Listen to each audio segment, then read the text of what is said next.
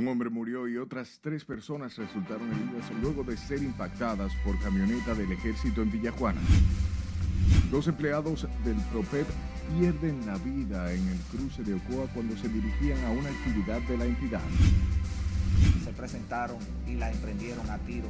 Policía Nacional aclara a balacera que dejó dos muertos y un herido en los Guaricanos. Fue por un ajuste de cuentas.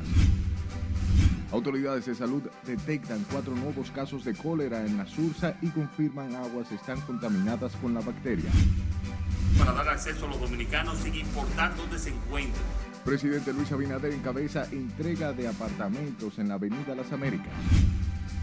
Y Argentina está de fiesta luego de vencer a Francia en el Mundial de Fútbol Qatar 2022.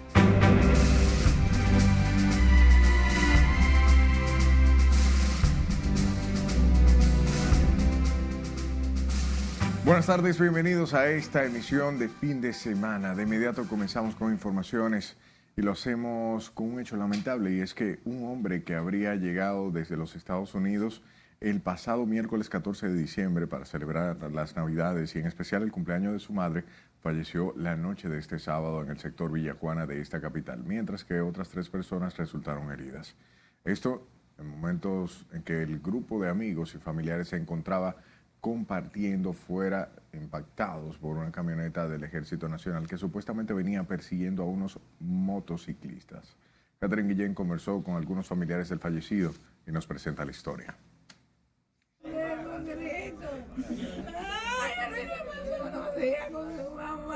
La víctima mortal fue identificada como Ramón Antonio Báez, alias Momón, dominicano y residente en los Estados Unidos, quien tenía tres días que había arribado a suelo dominicano. Su mayor ilusión de este viaje era celebrar el cumpleaños número 91 de su madre. El hombre se encontraba compartiendo con algunos amigos y familiares cuando fue impactado brutalmente por una camioneta del ejército que se encontraba persiguiendo a un motorista. Minuticos me le despegué, cinco minuticos vine aquí a la casa, él estaba allá al frente, aquí no había nadie porque él, el sobrino de él cumplía 19 años. Y mi mamá busqué el regalo, no estaba bebiendo nada, ni siquiera estaba en el grupo, los tigres estaban al lado de su carro ahí parados. En la celebración que terminó en tragedia, al menos otras tres personas resultaron heridas con fracturas y otras lesiones. Y le dieron ahí que lo, lo estracharon ahí con la, con la pared. Cuando yo me quise parar para ayudarlo a él, me caí porque el golpe lo que yo tenía ahí no lo sentía, pero cuando me paré, no pude pararme. Entonces no pude ni siquiera agarrar Momo, que yo lo vi que en unas condiciones que yo sabía que yo lo di al muchacho, que él había muerto. Los comunitarios de la zona dijeron que tras escenificarse este hecho, los agentes policiales impidieron con disparos al aire que los heridos fueran llevados al hospital. Además, lo acusaron de secuestrar los videos de la cámara de seguridad. Ellos entraron como vaqueros aquí. Todo el mundo estaba sentado sin, tener ningún tipo de problema aquí. Y cuando ellos llegaron, ya tú te imaginas, de que llegaron ellos, dije, bueno, recójanse. Y fue irremediable lo que pasó aquí.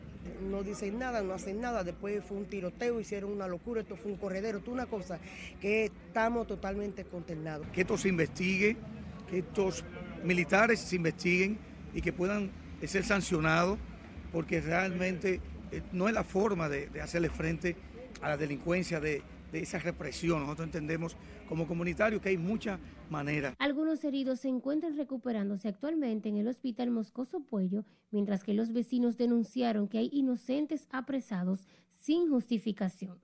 Catherine Guillén, RNN.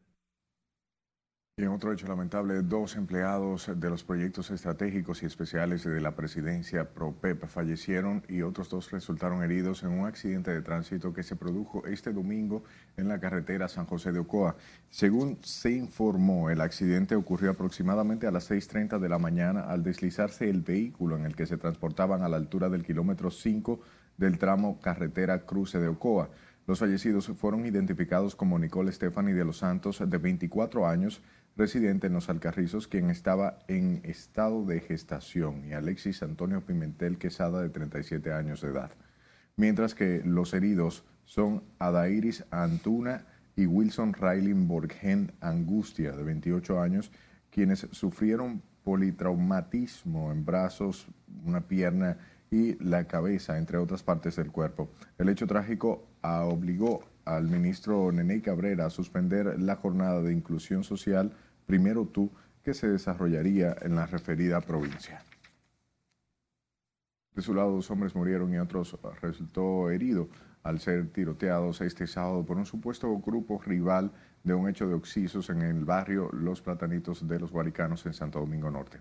Ana Luisa Peguero preparó la historia y aquí la vemos. Un tiroteo entre supuestos grupos armados terminó con la vida de dos personas, mientras que un tercero resultó herido. Según informó la policía, Aneudi Ramírez Pérez y Aguedito Merán, quienes resultaron muertos, jugaban dominó frente a un colmado en la calle Primero de Mayo del barrio Los Platanitos en Los Guaricanos, donde también labora Carlos Manuel Encarnación de la Cruz, quien resultó herido en medio de la balacera. Que los eh, junto a otras personas se encontraban frente a un colmado del sector Los Guaricanos eh, jugando una partida de domino donde los agresores se presentaron y la emprendieron a tiro. Los reportes que maneja la Policía Nacional indican que el grupo contrario a Neudis lo perseguía por un supuesto tumbe de dinero, producto de un presunto asalto, y también por la muerte en septiembre pasado de Manuel de Jesús Suero Romero, alias Moreno, pariente de uno de los agresores. En este incidente también resultó herido el señor Carlos Manuel Encarnación de la Cruz, quien hasta el momento no guarda relación con ninguna de estas dos bandas. O sea que la Policía Nacional sigue profundizando las investigaciones para dar con los autores de este hecho, apresarlo y someterlo a la justicia. Por este hecho, la Policía Nacional señala como autores del ataque a Fernando Jocelyn, alias Papacito, y a Miguel Ángel, alias Tailón, y tres personas más en proceso de identificación, los cuales supuestamente huyeron del lugar tras cometer el hecho. Desmienten de manera categórica esa versión y desconocemos de dónde habría sido puesta a circular. De la escena, la policía científica recolectó 20 casquillos y un proyectil calibre 9 milímetros que estaban tirados en el lugar de los hechos. Ana Luisa Peguero, RNN. Sepa que las autoridades informaron este domingo que ocho reclusos resultaron heridos en un motín que se registró en la cárcel de Anamuya, en Higüey, provincia de Altagracia. La revuelta de los reclusos se había producido supuestamente porque rechazan el subdirector penitenciario Jamie Burgos. Los lesionados son los nombrados Antonio Álvarez Rodríguez, Rolando Javier Sánchez, Luigi Severino, Leandro Guzmán, José Raúl Cabrera, Nobel Jan Chole, em, Jean Carlos Rijo y José Francisco Rodríguez, todos por perdigones. Al lugar se presentaron varias unidades de la Policía Nacional, personal del 911 Cuerpo de Bomberos mientras que los heridos fueron llevados al Hospital Público Nuestra Señora de la Altagracia. Y este domingo fue confirmada la muerte del reconocido neurólogo José Silier Ruiz, luego de permanecer ingresado varios días en el Centro de Diagnóstico Medicina Avanzada y Telemedicina CEDIMAT a consecuencia de una neumonía que le afectaba. Antes de ser ingresado en Sedimat, el reconocido galeno había sido diagnosticado con COVID-19 en la clínica Corazones Unidos. Cilia Ruiz también se encontraba batallando contra un cáncer desde hace tiempo. El doctor Cilia Ruiz era hijo de Cilia Gatón, estudió medicina en la Universidad Autónoma de Santo Domingo y neurología en Francia y fue catedrático durante décadas, considerado una persona de excelente trato. Paz a su alma. Y cuatro nuevos casos de cólera fueron confirmados en el sector La Sursa del Distrito Nacional, todos de nacionalidad dominicana, además de, la, de que la bacteria que causa la enfermedad se encontró en el río Isabela, según resultados de un estudio reciente. La información fue confirmada por el Ministerio de Salud Pública a través de un comunicado de prensa, mientras el viceministro de Salud Colectiva, a través de la Dirección General de Epidemiología, precisó que los enfermos son cuatro hombres en edades comprendidas entre 50, 30, 23 y 4 años de edad. Los cuatro casos se suman a dos anteriores que habían sido detectados en el mismo barrio correspondiente a una madre y su hija, quienes ya se recuperaron.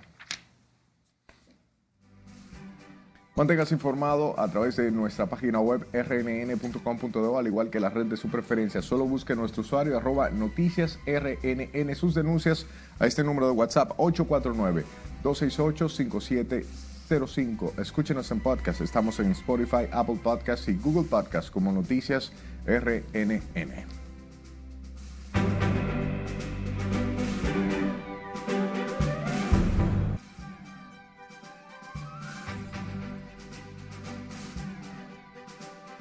Es tiempo de dar una vuelta por el mundo y conocer las noticias más importantes en el plano internacional. Veamos el resumen que nos preparó nuestra compañera Ana Luisa Peguero.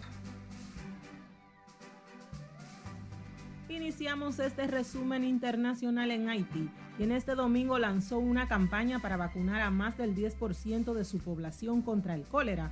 Sin embargo, expertos advierten que la iniciativa se verá obstaculizada por el accionar de bandas criminales en grandes áreas del territorio. El país caribeño, el más pobre del continente americano, cuenta con 1,17 millones de dosis de vacunas para administrar vía oral y la campaña se centrará en los niños de 1 a 5 años, la franja de edad que registra casi la mitad de los casos confirmados. Continuamos en Roma y es que el Papa Francisco, quien cumplió 86 años, reveló que ya había firmado un documento de renuncia a su cargo en caso de empeoramiento grave de su estado de salud. Así lo contó el líder de la Iglesia Católica en una entrevista con el diario español ABC. Además señaló que visita con frecuencia a Benedicto XVI, de 95 años, quien en 2013 se convirtió en el primer papa en varios siglos en renunciar al cargo. Nos trasladamos a Estados Unidos y es que la cuadrilla de servicios públicos se dedicó este domingo a restaurar el servicio eléctrico para decenas de miles de clientes en los estados de Nueva Inglaterra y Nueva York, quienes luego de una fuerte tormenta de nieve quedaron sin energía eléctrica. Más de 160 mil clientes en Nueva Inglaterra y otros 20 mil en Nueva York se quedaron a oscuras cuando las fuertes nevadas arrojaron ramas de árboles sobre el cableado eléctrico. Finalizamos en Estados Unidos y es que Anthony Blinken, el secretario de Estado, pidió a los diferentes actores políticos de Perú que multipliquen sus esfuerzos para hacer las reformas necesarias con el objetivo último de salvaguardar la estabilidad democrática del país. Perú vive una crisis institucional y social desde que el pasado 7 de diciembre su Congreso destituyera al ahora expresidente Pedro Castillo, después de que éste anunciara el cierre del Parlamento peruano en las internacionales. Ana Luisa Peguero, RNN. Retornamos con informaciones locales ante la ola de inmigración ilegal que se ha desatado hacia Estados Unidos y donde participan algunos dominicanos en la nueva ruta mexicana de que se ha viralizado en las redes sociales. La diputada de Ultramar por la circunscripción número 2, Adelis Olivares Ortega, hizo un llamado a los ciudadanos para que dejen de arriesgar sus vidas en estos viajes ilegales. Asimismo, la legisladora también llamó a las demás autoridades dominicanas a garantizar la transparencia y coherencia en las repatriaciones de los indocumentados. Es que les recomiendo a los que aún no lo han hecho es que traten de hacer su vida eh, aquí en el país porque es muy peligroso las condiciones que se dan infrahumanas. Además de eso, tienen que pagar un costo económico alto y yo diría que muchas veces eh, con ese dinero que invierten para tomar esa, esa salida tan difícil, eh, se puede eh, hacer aquí un negocio. Las palabras de la congresista fueron dadas a conocer en una ofrenda floral junto a miembros y amigos de la Fundación por el Desarrollo Integral de Dominicanos en el Exterior de Fundodex, por motivo de la celebración del Día Internacional del Inmigrante en el monumento que lleva el mismo nombre, ubicado en la avenida 27 de febrero con Ortega y Gasset. Cambiamos de tema con una inversión superior a los 3 mil millones de pesos. El presidente Luis Abinader encabezó esta tarde el acto de entrega de unos 144 apartamentos en el residencial Ciudad Altos de la Ribera. Esto en el kilómetro 22 de la autopista Las Américas, desarrollado por Copimecom. Jesús Camilo estuvo allí y aquí la historia. Nosotros lo que estamos haciendo es brindándole un poquito de justicia a la diana. Todavía insuficiente porque los gobiernos anteriores parecía que los que ya salían del país aún siendo dominicanos, no existía. En el acto de entrega del proyecto habitacional, desarrollado por la Confederación Dominicana de las Micro, Pequeñas y Medianas Empresas de la Construcción, el presidente Luis Abinader aseguró que el acceso a la vivienda es un derecho fundamental que el gobierno está garantizando con el objetivo de generar bienestar, calidad de vida y oportunidades a su gente. El primer mandatario precisó además que a través de este proyecto y los planes de viviendas que impulsa el gobierno a bajos costos, están dando respuesta a la cuota de la diáspora dominicana en el exterior, que no tenía acceso a estas facilidades. Y hemos trabajado sin descanso para hacer efectiva esta promesa y para hoy empezar a cumplir. Durante todo este año adecuamos el sistema de captación de nuestras familias en el programa Familia Feliz y se adaptó el portal para dar acceso a los dominicanos sin importar dónde se encuentran, para poder validar su cédula, confirmar sus datos y verificar la no posesión de vivienda en la Dirección General de Impuestos Internos.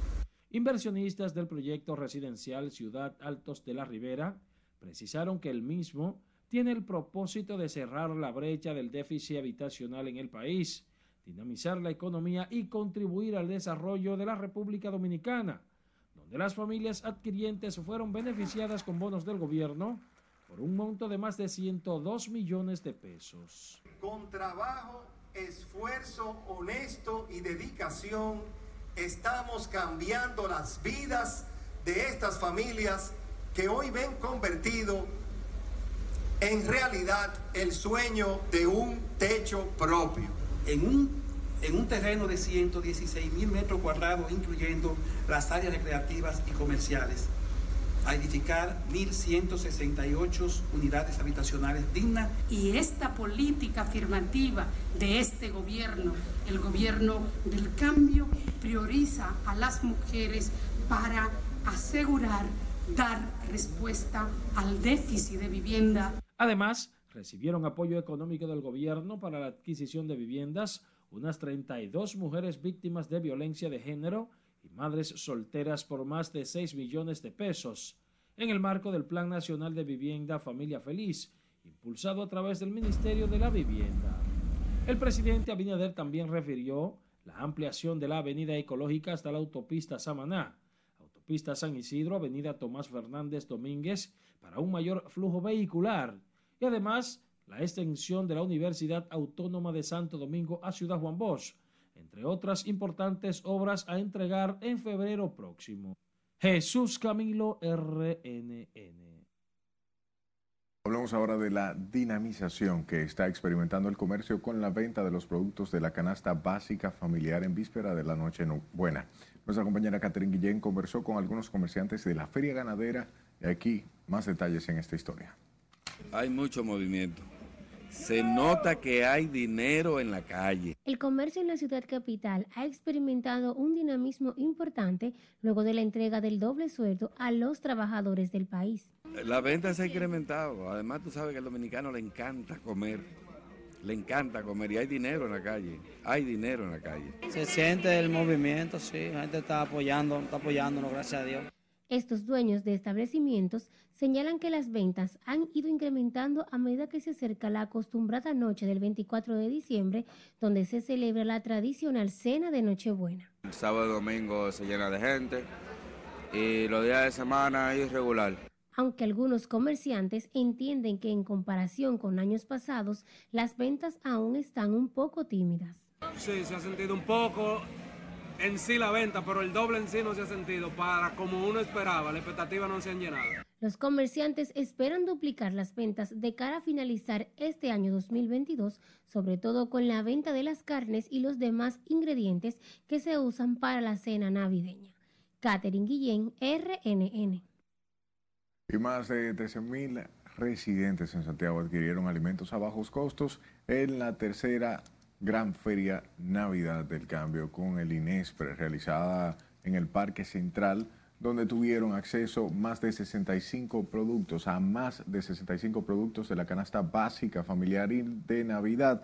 El Instituto de Estabilización de Precios informó que se vendieron combos especiales durante dos días que incluyeron carne, cerdo, arroz, pollos, huevos, entre otros productos. Durante las tres primeras ferias Navidad del Cambio, que se realizaron en el Distrito Nacional Santo Domingo Norte y ahora en Santiago, el INESPRE ha beneficiado a más de 31 mil personas, mientras que en las próximas semanas este organismo planea desarrollar otras cinco en Santo Domingo Este, Santo Domingo Este, Los Alcarrizos, San Francisco de Macorís y San Cristóbal.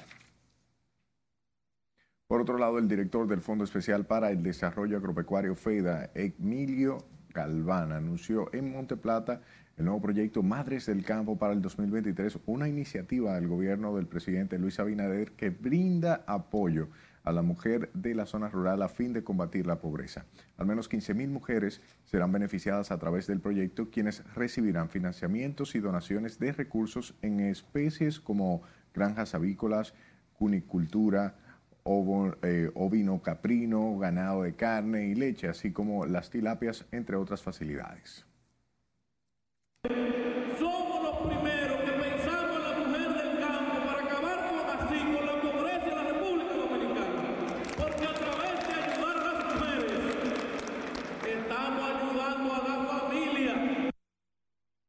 Durante el acto de socialización del programa Madres del Campo en la Feria Expo Monte Plata 2022, Galván anunció que este proyecto incluirá la selección de adiestramiento y gestión de financiamiento para 2.000 mujeres del campo como microempresarias, la donación de 200.000 gallinas ponedoras, instalación de unas 5.000 pequeñas granjas y la donación de 25.000 conejos y 3.500 chivos y ovejas a mujeres organizadas del sector rural. Quédese con nosotros porque lo que viene está muy interesante.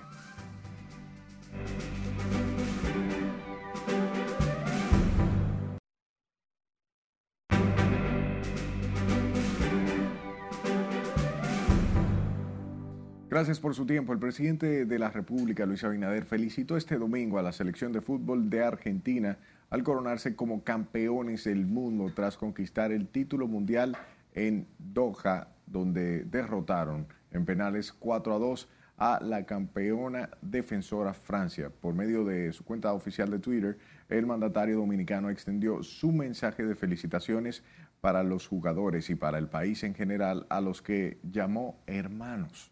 La selección de Argentina logró su tercer título mundial al imponerse a Francia tras acabar la prórroga con empate a tres y devolvió a Sudamérica el cetro universal que no ostentaba desde que Brasil se impuso a Alemania en el partido decisivo de Corea del Sur, Japón 2002.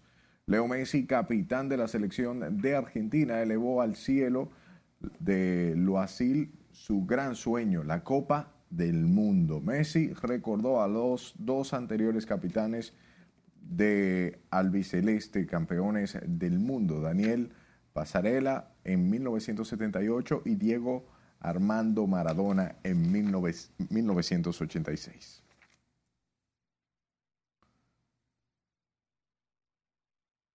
Vamos ese tema. Durante un acto encabezado por el presidente de la República, Luis Abinader, fueron graduados 31, 31 guardamarinas de la Armada en la República Dominicana, entre ellos dos representantes de la República de Panamá. En la 71 primera graduación de Damas y Caballeros de Guardiamarinas, que contó con la presencia del ministro de Defensa, Teniente General Carlos Luciano Díaz Morfa, el capitán de navío y director de la Academia Naval, encomendó a los investidos a cumplir su misión en defensa de la patria y la soberanía nacional. Con ello, contribuir a mejorar el talento humano, aportando al desarrollo de una clara y auténtica gestión naval. Para concretar esta programación, realizamos este año dos cruceros de instrucción, donde los guardiamarinas practicaron en larga travesía los conocimientos adquiridos en las ciencias y artes náuticas. La graduación se llevó a cabo en la base naval donde estuvieron presentes, además del embajador de Panamá en el país, Pablo Javier Pérez Campos, el director de la Policía Nacional, funcionarios entre otras personalidades. Y finalizamos con una noticia que llena de júbilo a los residentes de la ciudad corazón luego de recibir el primer vuelo directo de España hasta Santiago de los Caballeros, un hecho que marca un hito en la historia del Aeropuerto Internacional del Cibao. el vuelo operado por Plus Ultra Líneas Aéreas en conjunto con el grupo consolidador, eh, consolidador aéreo y mayorista de viajes arribó al aeropuerto a las 3.46 de la tarde de ayer desde el Aeropuerto Internacional Adolfo Suárez Madrid Barajas y con él 268 pasajeros dominicanos y extranjeros. La aeronave modelo Airbus 330 fue recibido con un arco de bienvenida y a la salida de los pasajeros recibieron presentes, mientras que integrantes del ballet folclórico del Ministerio de Turismo bailaban merengues típicos. Los pasajeros manifestaron su satisfacción de poder aterrizar directamente en Santiago. Y con esta información finalizamos. Muchas gracias por su atención hasta este momento. Tenga buenas tardes.